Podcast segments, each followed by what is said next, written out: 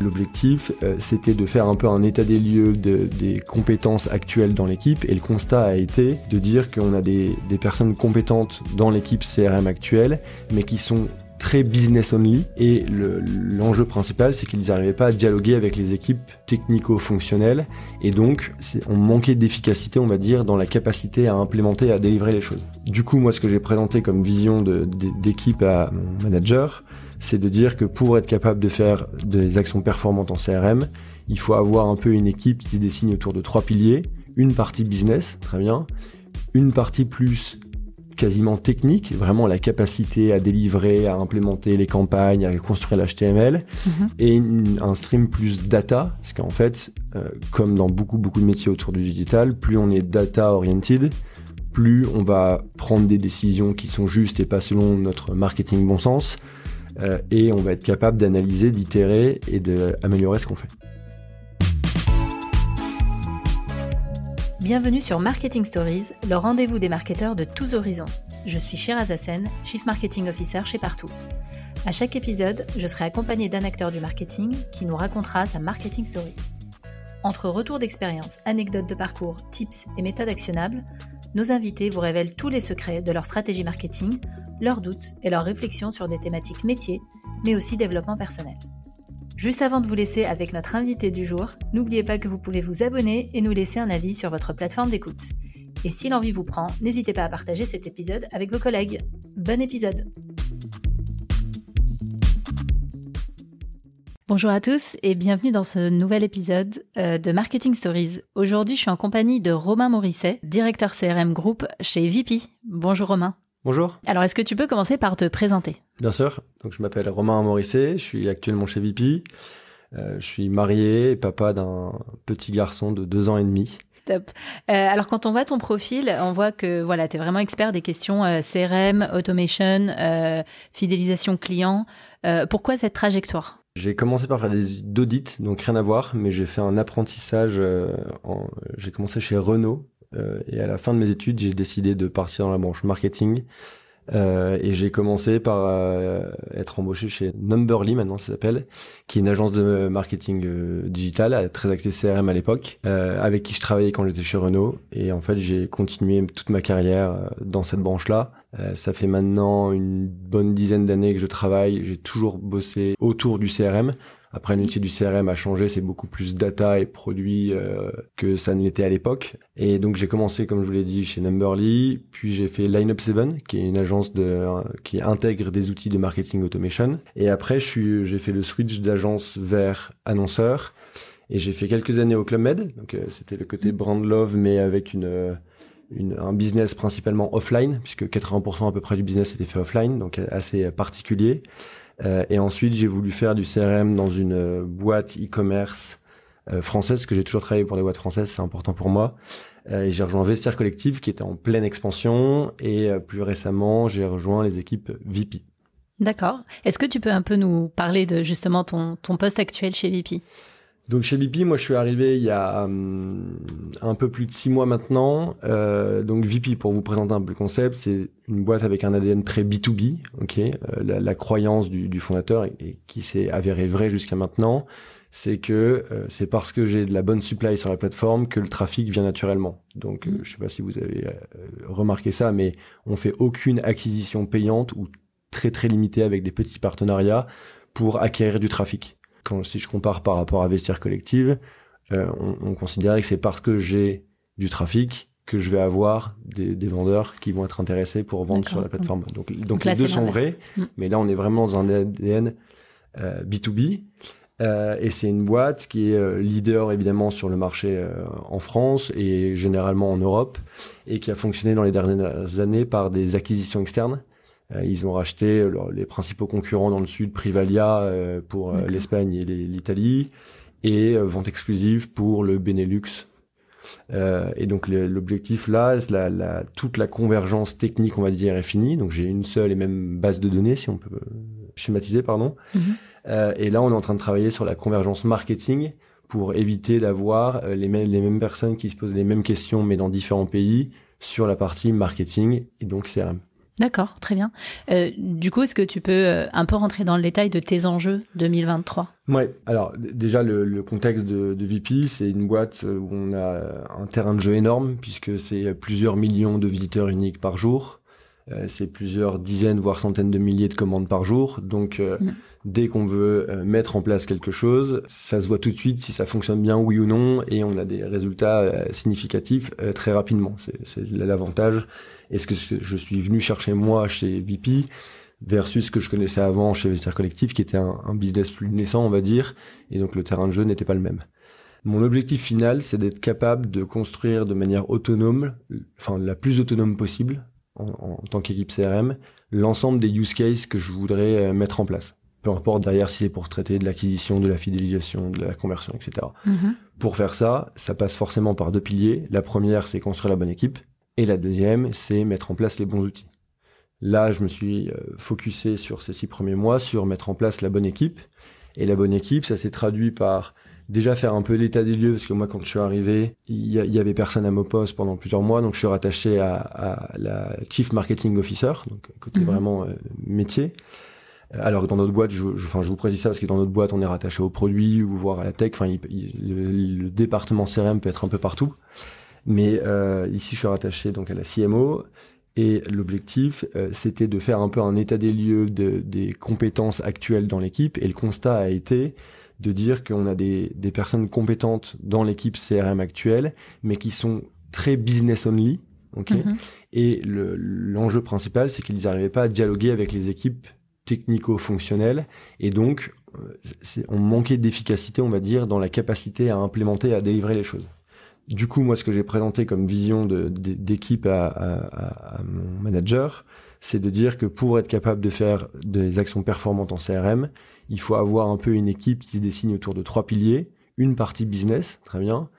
Une partie plus quasiment technique, vraiment la capacité à délivrer, à implémenter les campagnes, à construire l'HTML, mhm. et un stream plus data, parce qu'en fait, euh, comme dans beaucoup beaucoup de métiers autour du digital, plus on est data oriented, plus on va prendre des décisions qui sont justes et pas selon notre marketing bon sens, euh, et on va être capable d'analyser, d'itérer et d'améliorer ce qu'on fait. D'accord. Et du coup, par rapport à ces trois piliers, concrètement, euh, comment se structure ton équipe? Enfin, combien de personnes? Est-ce que tu les structures par pilier comme ça? Ouais. Alors aujourd'hui, mon équipe, elle est principalement du coup business. Mhm. Donc c'est vraiment la partie définition stratégique de qu'est-ce qu'on a envie de mettre en place, qu'est-ce qu'on pense légitime de mettre en place pour répondre globalement. J'ai toujours deux objectifs en CRM hein. soit le ramener plus de trafic sur la plateforme et si possible au bon endroit, ou deux, aider à la conversion. D'accord. C'est le BABA du, de chaque métier en e-commerce. Et globalement, euh, les, mon équipe, elle sait répondre à la partie qu'est-ce qu'on a envie de mettre en place. Et donc là, j'ai une personne qui arrive euh, dans l'équipe CRM, mais qui est plus technique, qui va être plus, plus sur répondre à la question comment je le mets en place, qui est mhm. tout aussi importante. Et globalement, l'équipe business, elle est splittée en deux grandes familles. J'ai une famille qui va gérer le, ce qu'on appelle le plan d'animation commerciale. Donc globalement, ça, c'est vraiment toutes les communications où mon point d'entrée, c'est l'ouverture d'une vente. Donc c'est ce que j'appelle les communications plutôt B2B oriented, parce que mhm. c'est pas, c'est peu importe ce qu'a fait le membre, c'est selon son affinité qu'il va recevoir telle ou telle communication, mais liée à l'ouverture d'une vente.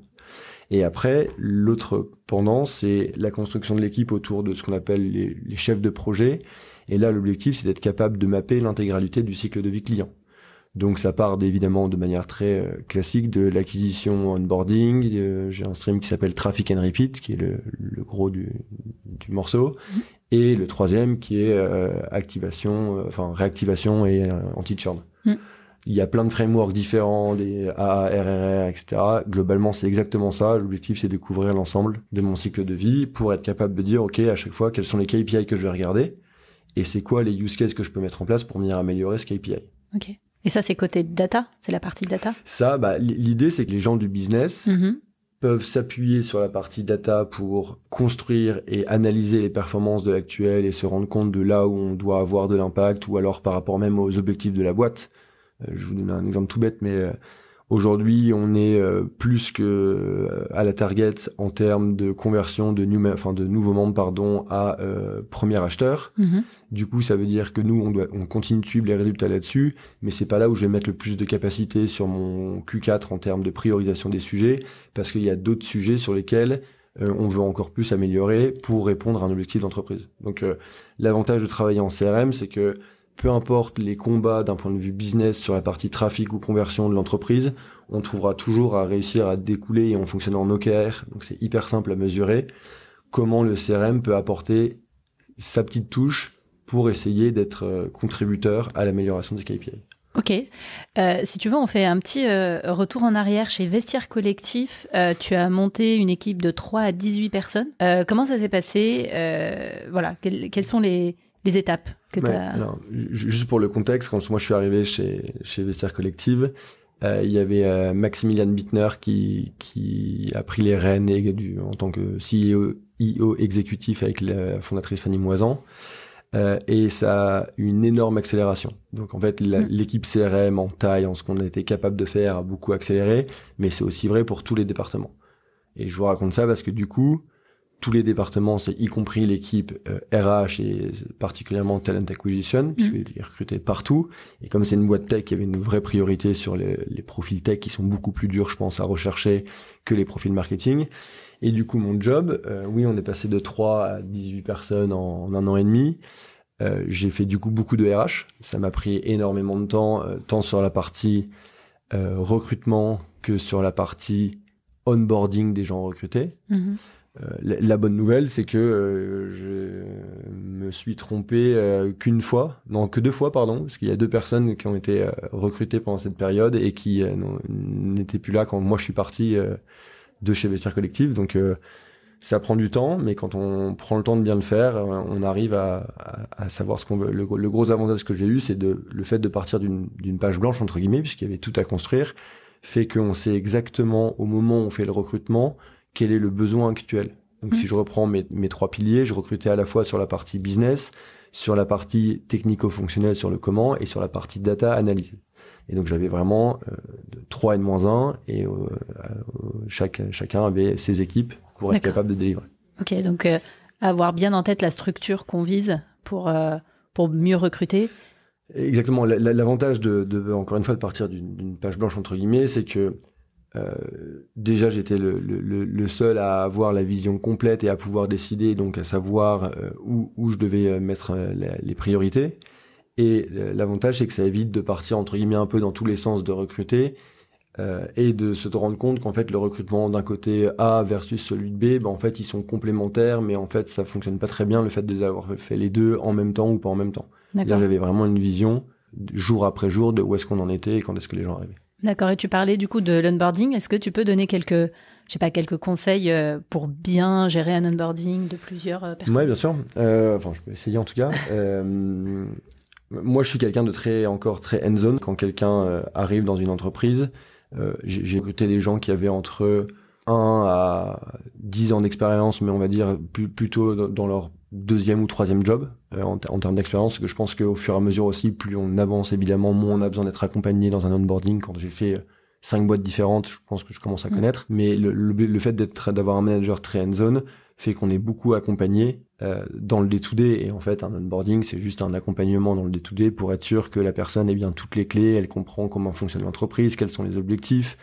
Euh, et à la fin, L'avantage qu'on a, c'est qu'en construisant euh, ce qu'on est capable de faire d'un point de vue CRM pour notre top management en termes de, de reporting, c'est exactement les mêmes supports qui nous servaient pour l'onboarding, pour que la, personne ait un premier état des lieux un peu macro, ce que recherche mmh. le top management, pour ensuite rentrer dans les détails de son scope et de son périmètre.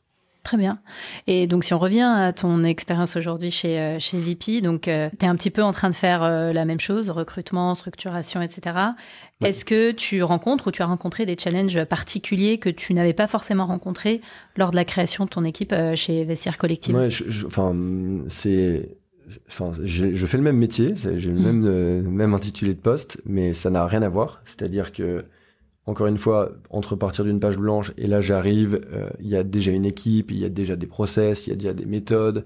Donc c'est à moi de m'adapter euh, à, ce qui se fait en place et j'ai identifié, j'ai été accompagné par ma par, ma boss encore une fois hein, qui avait préparé le terrain en, en, me recrutant, mais pour être capable de euh, identifier où est-ce que moi je vais avoir le plus de valeur ajoutée et chez VP encore une fois, il y avait qu'une partie business et après il y avait les équipes tech, data mais en, en, en dehors et ils avaient du mal à communiquer et du coup j'en sais rien, les problèmes de communication, de se comprendre, etc., fait qu'un projet qui doit être livré, j'en sais rien, en, six semaines, était livré euh, en six mois, si je, mm. je, caricature. Donc il y avait une sorte de frustration des équipes business, il y avait aussi une frustration des équipes tech, parce que tout le monde veut faire avancer les choses, mais c'est comme si, je sais pas, j'avais une voiture qui, qui tournait même très vite parce que tout le monde mettait de l'intensité, mais dans, dans le vide, entre guillemets, mm. donc la voiture n'avançait pas. Donc moi j'ai vachement racolé les, les, les, les morceaux, j'allais dire, mais comme en plus dans mon historique j'ai beaucoup cette boîte quasiment euh, tech entre guillemets quand je faisais de l'intégration d'outils avec euh, tout l'envers du décor, la tuyauterie pour mettre en place des outils, j'ai une très bonne compréhension de l'écosystème tech et de comment ça fonctionne. Et quand on arrive à se comprendre, on, est beaucoup plus efficace collectivement. Okay. Donc ça, c'est encore mon cheval de bataille. C'est pour ça que j'ai euh, poussé auprès de ma hiérarchie pour recruter au sein de l'équipe CRM qui est rattachée à la CMO quelqu'un de beaucoup plus technico-fonctionnel. Mmh. J'ai des profils similaires côté tech, mais pour avoir la capacité de construire la roadmap et d'avoir quelqu'un qui est capable d'eux directement.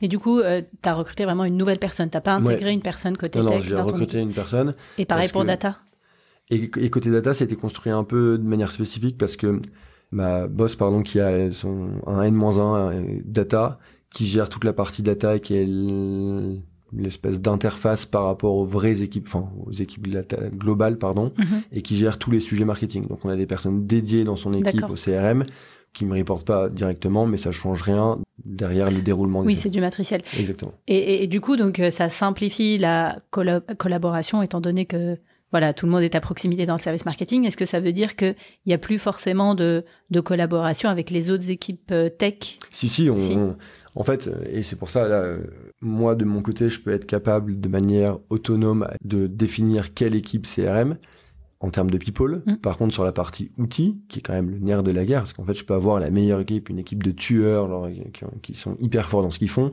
S'ils n'ont pas les bons outils pour derrière faire l'implémentation des, choses auxquelles ils ont réfléchi et qu'ils ont défini la stratégie, ça sert à rien. Et c'était un peu ça quand je suis arrivé. J'avais des tonnes de slides de PowerPoint, de ah, on devrait faire ça, ça pourrait rapporter tant, etc., etc. Sauf qu'il y avait personne pour leur répondre à la question du comment. Mm. Et du coup, l'idée, ça a été de revoir un peu tout ça et être capable de montrer qu'en fait, il faut qu'on continue à aller plus loin dans la collaboration avec les équipes data et les équipes tech. Parce que globalement, le métier du CRM, c'est comment j'optimise l'utilisation des données que j'ai à ma disposition. Okay Donc pour être faire ça, il faut être capable de les analyser, mais après il faut être capable de les exploiter. Et c'est bien beau de faire des analyses, mais si je fais une analyse qui me dit ah j'ai tel ou tel KPI qui monte ou qui baisse, mais que derrière j'ai pas la capacité de mettre en place l'implémentation de ces use cases pour venir essayer d'influer vers le haut ou vers le bas ce, KPI, ça sert à rien. Et pour être capable de faire ça, peu importe l'outil qu'on choisit, globalement, le, nerf de la guerre, c'est comment il est alimenté et comment, de manière autonome et simple, avec peu importe le top player du marché qu'on prend, on est capable de mettre facilement en place et de manière autonome des use cases. Parce que côté technique, ils sont très forts techniquement, mais ils ont moins une approche business et vice versa pour le business qui a une très forte approche stratégique business, mais moins les mains un peu dans l'outil pour être capable de. Ok. Top. Du coup, est-ce qu'on peut rentrer un petit peu dans ces use cases dont tu parles là? Euh, Est-ce que tu aurais en tête euh, euh, voilà, un, use case que tu as mis en place en priorité quand tu es arrivé chez VP Et quels ont été un peu les résultats, les KPI que tu as suivis Ouais, enfin, il y a un projet qu'on présente justement lundi à notre top management, mais sur la, la partie anti-churn où là, globalement, on a fait vraiment. Déjà, c'est un projet un peu long terme sur, sur les six premiers mois où je suis arrivé, où l'idée c'était de se dire, OK, comment on est capable d'envoyer le bon voucher au bon moment à nos euh, top, ce qu'on appelle nos top members, donc c'est globalement nos meilleurs clients, qui sont détectés potentiellement en train de churner. OK? Donc le, le, nerf de la guerre dans tous ces projets-là, c'est de trouver exactement le bon moment et pas d'arriver en mode faire du préventif, on va dire, plutôt que de guérir où là c'est de la réactivation et c'est beaucoup plus dur. Une fois qu'il a effectivement churné, un client, ça sera beaucoup plus dur que quand il est en train. Et du coup, ça, c'est un projet où on a fait euh, des sessions avec des data scientists, des data analysts pour être capable de modéliser et de prendre en compte des, dizaines et des dizaines de variables pour détecter à quel moment il faut envoyer une communication avec un butcher ou essayer de comprendre pour venir rectifier, entre guillemets, la trajectoire euh, du membre pour qu'il reste top member et qu'il continue à acheter. Euh, comment tu considères un membre vraiment qui a churné C'est un certain temps sans achat euh? Alors globalement, l'idée c'est de se dire que on, peut mettre en place des critères différents. Mhm. Donc euh, est-ce qu'il le, le, nombre de visites par mois, euh, la, date de dernier achat, est-ce qu'il visite des, des, pages oui ou non, est-ce qu'il c'est quoi les actions d'engagement qu'il fait sur la plateforme? Et après tout ça, c'est modéliser et personnaliser à l'individu. C'est-à-dire que si moi j'achète en moyenne tous les trois mois, évidemment, euh, une semaine après, je vais pas recevoir un email, hello, ça fait longtemps qu'on vous a pas vu. Mm. Alors que si j'étais un top member qui achetait tous les deux jours, si j'ai mm. pas acheté pendant 15 jours, là, potentiellement, je suis déjà en train de churner parce qu'en fait, on personnalise les délais inter-actions à l'individu. D'accord. Top. Et après, on va jusqu'à justement le, tout l'enjeu évidemment, c'est de être le plus, le moins, enfin que ça nous coûte le moins possible d'être généreux pour être impactant en termes de, de voucher par exemple. Et donc l'idée, c'est de faire toute une panoplie de tests pour trouver le juste équilibre et garder mm. nos top members tout en maximisant la rentabilité pour l'entreprise. Ok.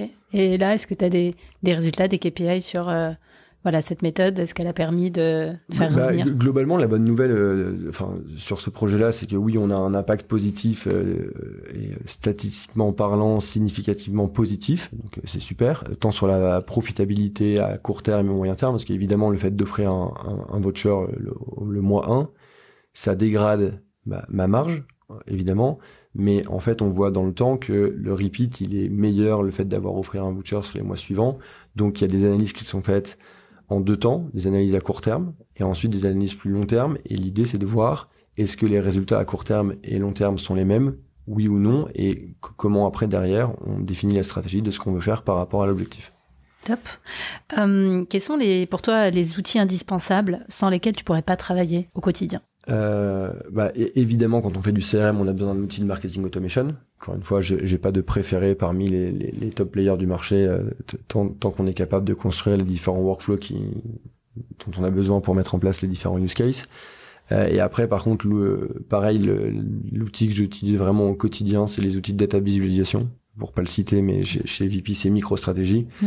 Euh, et c'est vraiment quand c'est bien fait et, bien construit, ça nous permet d'avoir une visibilité sur les KPI, différents niveaux de granularité, et c'est ce que je regarde euh, tous les jours en arrivant de c'était quoi la perte de la veille, euh, est-ce que par rapport à si on a fait une action spécifique, je dois regarder un KPI spécifique, euh, et l'objectif c'est vraiment de, de, mettre cette culture un peu data dans les équipes pour que on soit hyper alerte sur le fait que ok, c'est bien beau de faire des use cases CRM, mais ça doit répondre à l'amélioration de tel ou tel KPI et donc, il faut voir si ça a un impact. Pour euh, clôturer notre discussion, euh, je vais te poser quelques questions. Alors, quel est le meilleur euh, conseil de carrière qu'on t'ait donné? Moi, moi, ce que j'aime, j'aime bien, c'est vraiment de considérer, enfin, et c'était la fondatrice de Marley qui avait dit ça, de considérer que le CRM, c'est vraiment à la croisée des métiers business évidemment, mais qu'il fallait surtout pas oublier le, le, comment et le pourquoi. Et c'est vraiment là où je me suis rendu compte que oui, euh, CRM, c'était bien de faire des slides et dire qu'on allait faire tel ou tel use case, etc.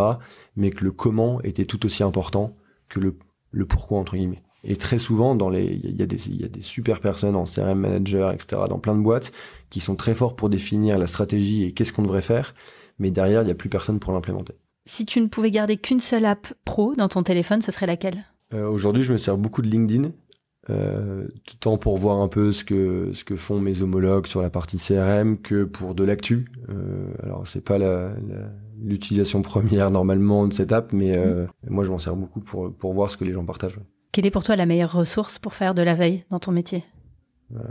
Du coup, je vais répondre avoir la même réponse, mais moi je me sers beaucoup beaucoup de LinkedIn euh, mm. pour voir ce que les gens ce que les gens partagent. Alors la L'envers du décor de LinkedIn, c'est qu'il y a beaucoup de gens qui, qui veulent faire de la vente. Euh, et moi, c'est pas du tout mon objectif d'acheter. Je viens vraiment consulter pour, pour me nourrir. Et potentiellement, ça peut déboucher sur des échanges. Mais euh, mon but premier, c'est vraiment de m'informer sur ce qui se fait. Top. Euh, qui voudrais-tu voir à ta place pour un prochain épisode? Je pense que mon, quand, quand, je suis arrivé chez Vestiaire Collectif, j'étais j'ai été managé par Maël Gasque, qui est la, qui était à l'époque la Chief Growth Officer de chez Vestiaire Collective et qui travaille maintenant sur euh, différents projets euh, euh, data et, et, digitaux chez L'Oréal et qui a un parcours hyper intéressant. Top. Et pour finir, est-ce qu'il y a une question que tu aurais aimé que je te pose et que je t'ai pas posée? Non, non. je pense qu'on a fait le, le, tour. Je pense que un, un, des sujets qui aurait pu être posé, c'est comme on est en fin d'année, c'est quoi mes challenges sur sur 2024. Et euh, encore une fois, hein, je suis arrivé au, dans une euh, phase où on commence à avoir une équipe qui est construite. Et la suite, justement, c'est d'être capable de mettre en place une roadmap vraiment orientée business et pas parce que euh, on doit mettre en place tel ou tel use case et pour voir et montrer dans mon écosystème B2B qu'on peut apporter une petite touche de B2C en se plaçant d'un point de vue membre et base de données pour driver toujours plus de trafic et de conversion. Top. Romain, merci beaucoup d'être venu avec nous. Et merci à tous pour votre écoute et à très bientôt pour un nouvel épisode de Marketing Stories. C'était Marketing Stories, le podcast de tous les marketeurs. Si vous êtes toujours avec nous, c'est que le parcours de notre invité vous a plu. N'hésitez pas à nous laisser un avis 5 étoiles et un commentaire pour nous faire part de vos retours. Merci pour votre écoute et à très vite pour un nouvel épisode de Marketing Stories.